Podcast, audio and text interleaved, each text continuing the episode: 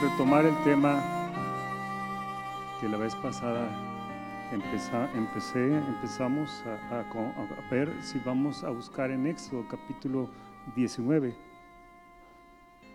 Éxodo 19, versículo 10 y 11. Y Jehová dijo a Moisés, ve al pueblo y santifícalo hoy y mañana, y laven sus vestidos y estén preparados para el tercer día, porque al tercer día Jehová descenderá a ojos de todo el pueblo sobre el monte Sinaí. Estaba, habíamos visto que, que estamos viviendo precisamente en el tercer día. Y Dios en su misericordia ha provocado una demora. Y estamos en esa demora. Y Él quiere que estemos preparados para su venida. Hay tres puntos, tres requisitos que tenemos que tomar en cuenta para estar preparados para su venida. Y aquí dice que estén, dice, dice, ve al pueblo y santifícalo. Veíamos el primer tema, la santidad. El Señor quiere que seamos santos porque Él es santo. Y sin santidad nadie verá al Señor. Por eso es importante que busquemos la voluntad de Dios, que es nuestra santificación. Amén. Vimos también, según nos escogió antes, nos escogió en Él antes de la fundación del mundo para que fuésemos santos y sin mancha. Es el primer tema que vimos. Y el segundo tema es la limpieza. ¿A cuánto, de nosotros nos gusta la limpieza? Amén. Eh, A veces no nos gusta, pero es necesaria. Tenemos que, la limpieza habla de purificación, de purificación. Y para entrar en este tema de la purificación, vayamos al libro de Malaquías, capítulo 3.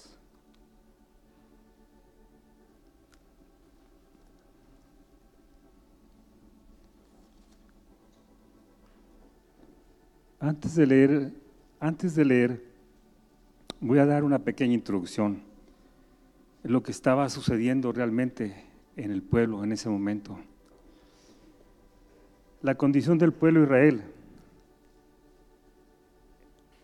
en el principio, antes de su primera venida, es el mismo hoy, antes de su segunda venida.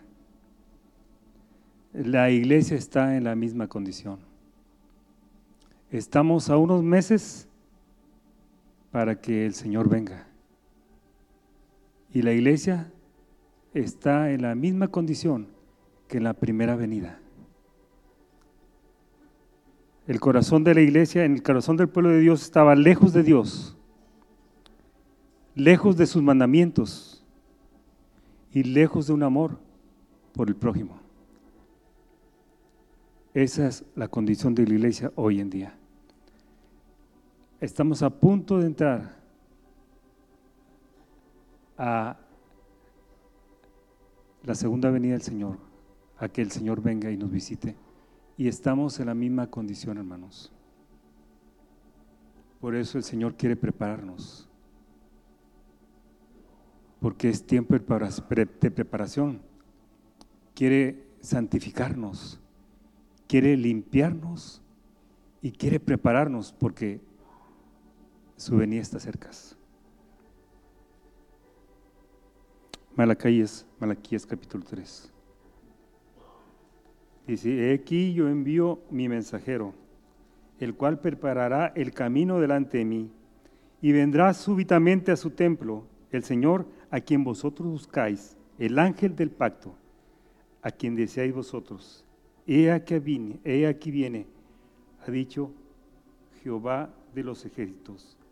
¿Y quién podrá soportar el tiempo de su venida?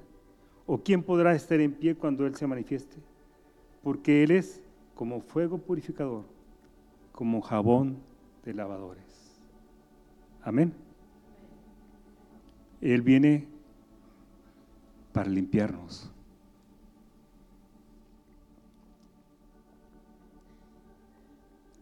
Dice, he aquí, yo envío mi mensajero.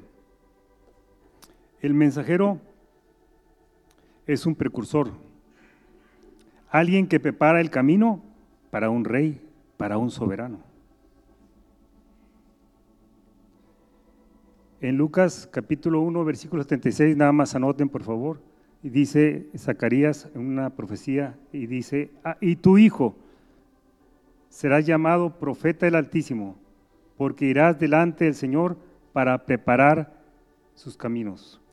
Y está hablando de Juan el Bautista. Este mensajero no es otro que Juan el Bautista. Los versículos de Mateo 11:10, Marcos 1, 2, capítulo 1, versículo 2 y Lucas 7, versículo 26, nos muestran esta promesa, que esta promesa se cumplió en Juan el Bautista, en su primera venida, el cual va a preparar el camino delante del Señor. En una antigua procesión real, el mensajero era el precursor, iba delante del rey para anunciar su llegada, para indicar la ruta y para quitar cualquier obstáculo en el camino. Y Juan el Bautista cumplió exactamente este ministerio para Jesús. Él dijo, yo soy la voz. Él decía, yo soy la voz. Uno que clama en el desierto, preparad el camino al Señor.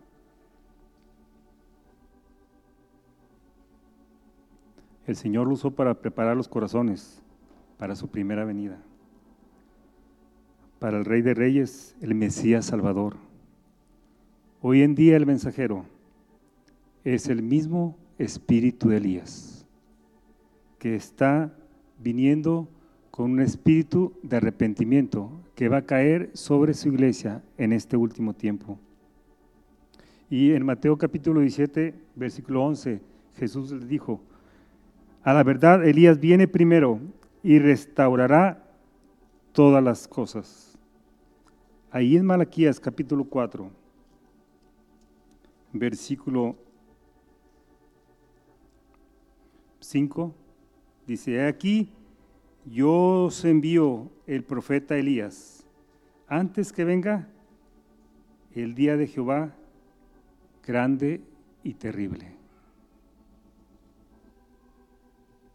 Y él hará volver el corazón de los padres hacia los hijos y el corazón de los hijos hacia los padres. No sea que venga yo, no sea que yo venga y hiera a la tierra con maldición.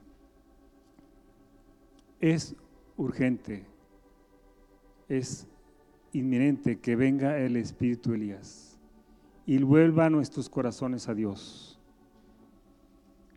Con un espíritu de arrepentimiento, lo vamos a vivir, hermanos.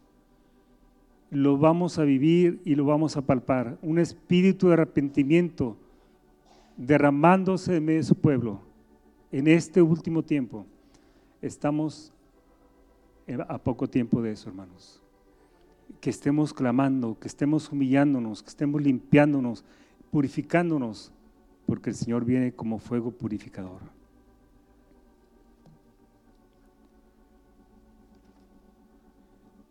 Dice, he aquí, yo os envío al profeta Elías antes que venga el día de Jehová grande y terrible.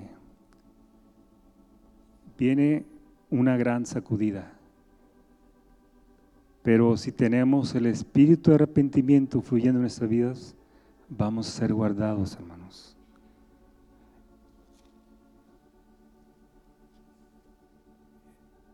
En el Señor. Vamos a ser cubiertos con sus alas de amor. Dice, y aquí yo envío mi mensajero delante de mí. Vemos aquí dos personajes. Y aquí yo envío mi mensajero. El Señor es me envía a su mensajero que es el Juan, Juan el Bautista. Él es con el espíritu de Elías y dice que va delante de mí, el cual preparará el camino delante de mí. Vemos el segundo mensajero que es ¿quién es? Dice el Señor Jesucristo, el ángel del pacto. Dice, y vendrá súbitamente a su templo el Señor a quien vosotros buscáis, el ángel del pacto, a quien deseáis vosotros. Y aquí viene, aquí viene, ha dicho Jehová de los ejércitos. El Señor prometió que Él mismo vendría y restaurará todas las cosas, todo lo que se ha perdido. Este ángel es el Señor Jesucristo. Y Él viene a su templo para terminar su obra, su extraña obra, su operación, su extraña operación. Pero que veamos esto, hermanos. Qué humildad de parte de nuestro Señor. El creador del universo, el rey de reyes y señor de señores, se humilla para venir a su templo. Él podía mandar a sus servidores, a sus ángeles, para venir a limpiarnos, pero no, hermanos. Él viene en persona, se humilla y viene a cada uno de nosotros para trabajar en nuestras vidas. Y aquí viene, ha dicho Jehová de los Egiptos, ¿y quién podrá soportar el tiempo de su venida? ¿O quién podrá estar en pie cuando Él se manifieste? Porque Él es como fuego purificador y como jabón de lavadores. El versículo 3 dice, y se sentará para afinar y limpiar la plata, porque limpiará a los hijos de Leví, los afinará como a oro y como a plata. Dice en la Biblia de las Américas, el versículo 3, y se sentará como fundidor y purificador de plata, y purificará a los hijos de Leví, y los acrisolará como a oro y como a plata. Esta palabra acrisolar significa depurar, purificar. En el crisol, por medio del fuego, se purifica el oro y otros metales. Él nos va a meter en el crisol, nos va a fundir para ser purificados, hermanos, en el horno de fuego. En Malaquías capítulo 4, versículo 1 dice, porque aquí viene el día ardiente como un horno, y todos los soberbios y todos los que hacen maldad serán estopa. Aquel día que vendrá los abrazará, ha dicho Jehová de los ejércitos, y no les dejará raíz ni rama. Zacarías dice en el capítulo 13, y meteré la tercera parte en el fuego, lo refinaré como se afina la plata, los probaré como se prueba el oro.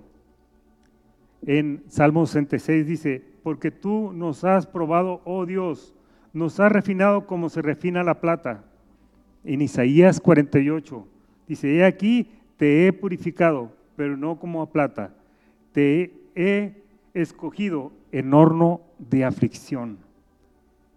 Dice Isaías capítulo 1, versículo 25, dice, volveré mi mano contra ti y limpiaré hasta lo más puro tus escorias y quitaré todas tus impurezas.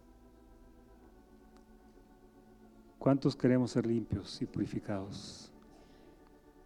En España existe un decreto real que determina la calidad de cada pieza, fabricada en oro. De esta manera, una pieza de 24 quilates es igual a 99% de pureza de oro. La de 18 quilates es igual a un 75 de oro y se conoce también como oro de primera ley. La de 14 quilates es igual a 58.5% de oro y se denomina como oro de segunda ley. ¿De qué nivel de oro quiere estar, hermano? ¿Cuál nivel de calidad queremos tener? ¿Está de 14 quilates como hijitos, la de 18 quilates como jóvenes, la de 24 quilates como huíos, padres espirituales. Dios quiera que anhelemos ser como Cristo. Ese es el estándar de Dios. Ser conformados a su imagen y semejanza. Si vamos a ser hijos de Dios, vamos a hacerlo según sus estándares y estatutos. Y la estatura de Dios es la perfección, la santidad, la pureza, como el oro puro. En la disciplina de los padres, dice en Hebreos capítulo 12, dice, y aquellos ciertamente por pocos días nos disciplinaban, como a ellos les parecía, pero este para lo que nos es provechoso, para que participemos de su santidad.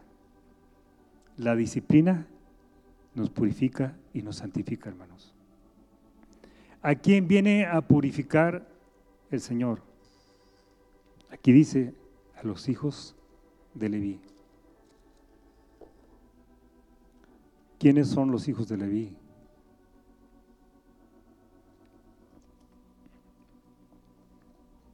Leví fue la única tribu de Israel escogida para servir al Señor como sacerdotes y al pueblo de Israel.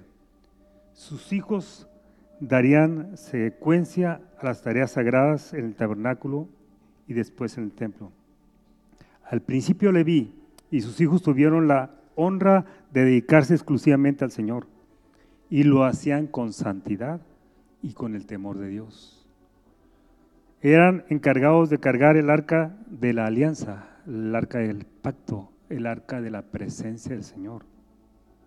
Montar y desmontar el tabernáculo, hacer los sacrificios y presentar a Dios las ofrendas traídas por el pueblo, además de otras atribuciones. Pero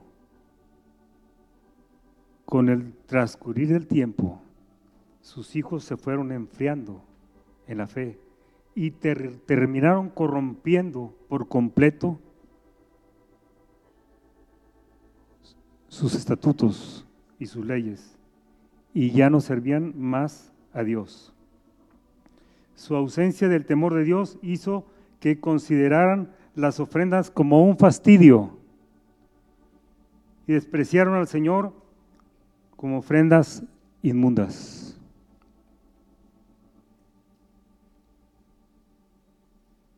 Es, es la condición de la iglesia, hermanos, hoy en día.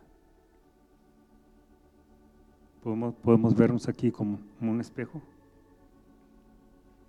La condición de la iglesia antes de su segunda venida.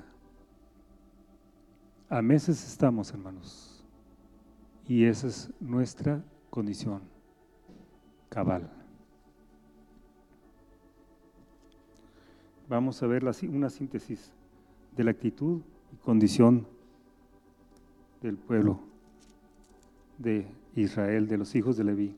Capítulo 2, versículo 8 mas vosotros os habéis apartado del camino, habéis hecho tropezar a muchos en la ley, habéis corrompido el pacto de Leví, dice Jehová de los ejércitos.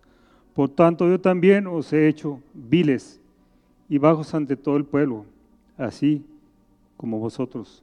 No habéis guardado mis, mis, mis caminos y en la ley hacéis, y en la ley, en la ley hacéis acepción de personas capítulo 3, versículo 13. Vuestras palabras contra mí han sido violentas, dice Jehová. Y dijisteis, ¿qué hemos hablado contra ti? Habéis dicho, por demás es servir a Dios. ¿Qué aprovecha que guardemos su ley y que andemos afligidos en presencia de Jehová de los ejércitos? Decimos pues ahora, bienaventurados son los soberbios, y los que hacen impiedad no solo son prosperados, sino que tentaron a Dios y escaparon. En mucha parte, en una sector de la iglesia, esta es la actitud. Y muchas veces nosotros tomamos esa actitud. Vemos prosperar a los impíos y nos quejamos contra Dios, porque ellos sí tienen y nosotros no. Nosotros estamos en un proceso, amor, en un proceso de purificación, en un proceso de santificación, en un proceso de preparación para estar con el Rey de Reyes.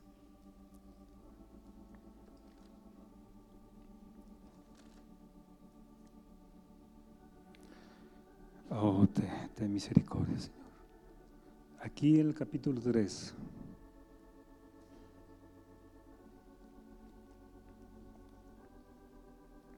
Vemos el meollo del corazón de este libro. Hay esperanzas, hermanos. Dios es un Dios de esperanza y grande en misericordia. Él no quiere que nadie se pierda, sino que todos procedan al arrepentimiento. Dios es Dios, el Dios de Israel, grande en misericordia. Aleluya. Él nos da esperanza. En el capítulo 3, versículo 7, dice, desde los días de vuestros padres os habéis apartado de mis leyes y no las guardasteis. ¿Y qué dice? Volveos a mí y yo me volveré a vosotros. Este es el meollo del libro, hermanos. Volveos a mí, volveos a mí, pueblo. Me, imagino al padre del hijo pródigo extendiendo sus brazos. Volveos a mí, volveos a mí cuando venía su hijo. Vuélvete a mí, hijo, vuélvete a mí. Yo estoy aquí esperándote. Día y noche he estado velando por tu vida.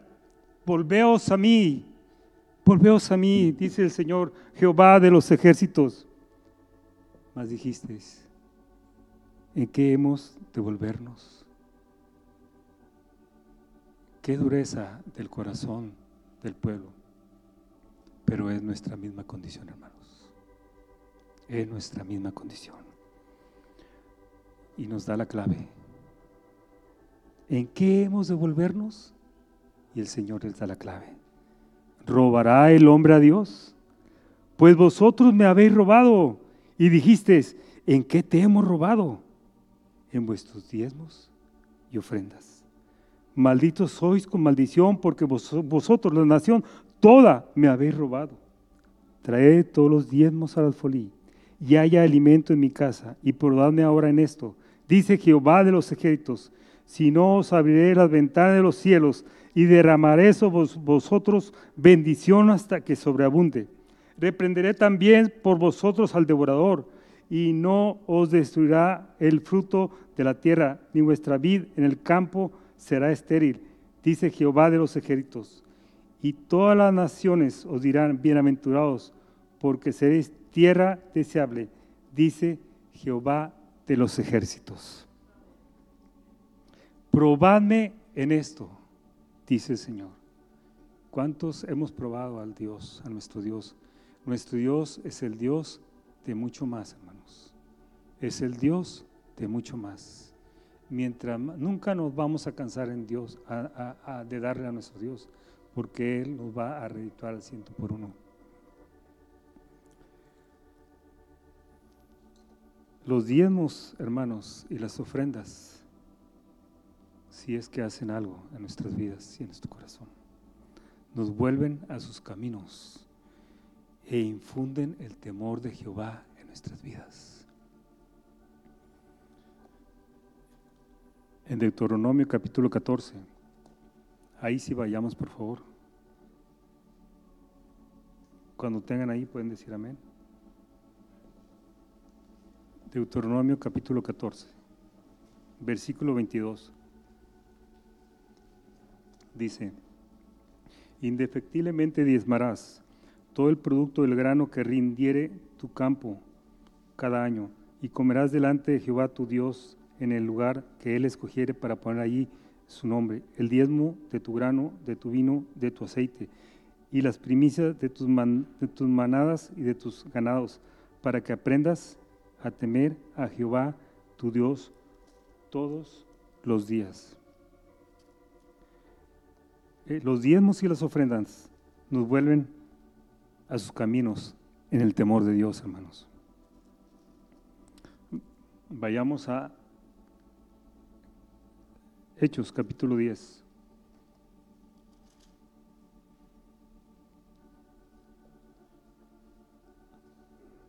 Cuando estén ahí pueden decir amén. Amén. Dice, había en Cesarea un hombre llamado Cornelio, centurión de la compañía llamada la italiana, piadoso y temeroso de Dios con toda su casa. Veamos entre paréntesis, hermanos, cómo el Espíritu Santo da testimonio de él. Era un hombre piadoso y temeroso de Dios. Él era una persona romana, era un centurión, él era un gentil, dice que hacía muchas limosnas al pueblo y oraba a Dios siempre. Dice, este vio claramente en una visión como la hora novena del día que un ángel de Dios entraba donde él estaba y le decía Cornelio, él mirándole fijamente y atemorizado dijo, ¿qué es, Señor? Y le dijo, tus oraciones y tus limosnas han subido para memoria delante de Dios. Oh, qué precioso, hermanos. Nuestros diezmos y nuestras ofrendas suben delante de la presencia del Señor. Y el versículo 24 dice, al otro día, en, perdón, veamos el versículo 5 también, dice, el ángel le dice, envía pues ahora hombres a Jope y haz venir a Simón, el que tiene por sobrenombre Pedro. El versículo 24 ahora sí dice, al otro día entraron en Cesarea y Cornelio los estaba esperando. Y habiendo convocado a sus parientes y amigos más íntimos, dice el versículo 34, entonces Pedro, abriendo la boca, dijo, en verdad comprendo que Dios no hace excepción de personas, sino que en toda nación se agrada del que le teme y hace justicia. Dios no hace excepción de personas, hermanos. No hace excepción de personas. No importa en la condición en que estemos, hermanos. Él nos está invitando. Vuélvete a mí. Vuélvete a mí, hijo mío. Vuélvete a mí, amada mía. Él no hace excepción de personas. Y dice, sino que en toda nación sagrada de el que teme y hace justicia.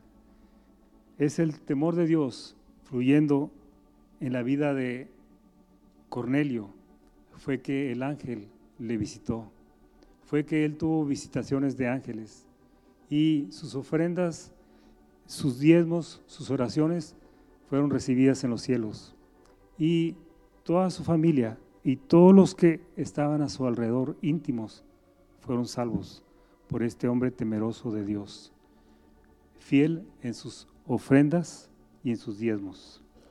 Ahora vayamos a Mateo capítulo 19, sí, 19, por favor.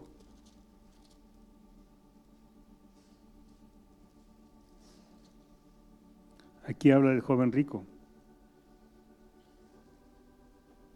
Dice, amén. 16, 19 y 16 de Mateo dice, entonces vino uno y le dijo, maestro bueno, ¿qué bien haré para tener la vida eterna? Él le dijo, ¿por qué me llamáis bueno? Ninguno hay bueno sino uno, Dios. Mas si quieres entrar en la vida, guardaos, guarda los mandamientos. Y le dijo, ¿cuáles? Jesús le dijo, no, no matarás, no adulterarás, no hurtarás, no dirás falso testimonio, honra a tu padre y a tu madre, y amarás a tu prójimo como a ti mismo.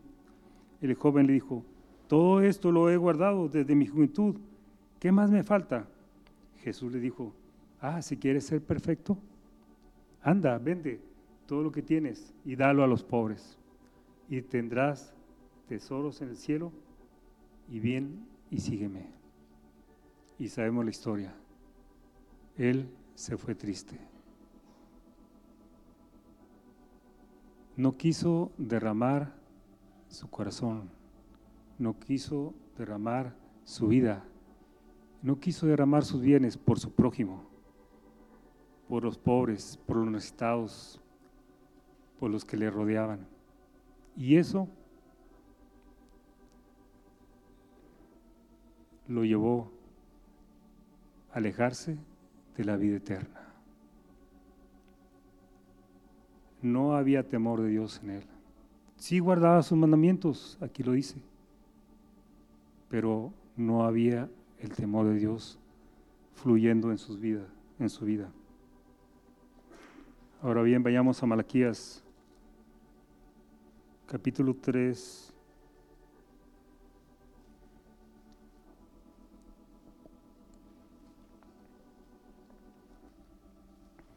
Y dice el versículo 3, dice, y se sentará para afinar y limpiar la plata, porque limpiará a los hijos de Leví, los afinará como a oro y como a plata.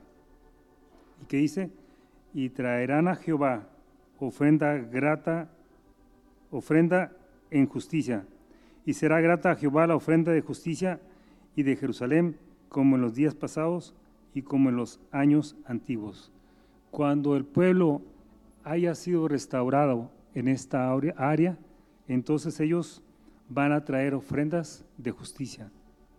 Será grata a Jehová la ofrenda de justicia y de Jerusalén, como en los días pasados y como en los años antiguos.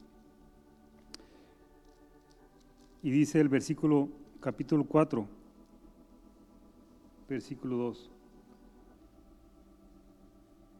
Mas a vosotros, los que teméis mi nombre, nacerá el sol de justicia, y en sus alas traerá salvación, y saldréis y saltaréis como a becerros de la manada. Hollaréis a los malos los cuales serán ceniza bajo las plantas de vuestros pies. En el día que yo actué, ha dicho Jehová de los ejércitos. El Señor está por venir, hermanos, y Él quiere purificarnos, y Él quiere infundir el temor de Jehová en nuestras vidas en este último tiempo, a través del espíritu de arrepentimiento, a través del espíritu de Elías para volver nuestros corazones a Dios, para volver el corazón de nuestros hijos a los padres y el corazón de los padres a los hijos. Dios quiere restaurar nuestras familias, como lo hizo con Cornelio, y salvarlas, pero necesitamos estar en ese, en esa, en ese mm, plano que Dios quiere que estemos.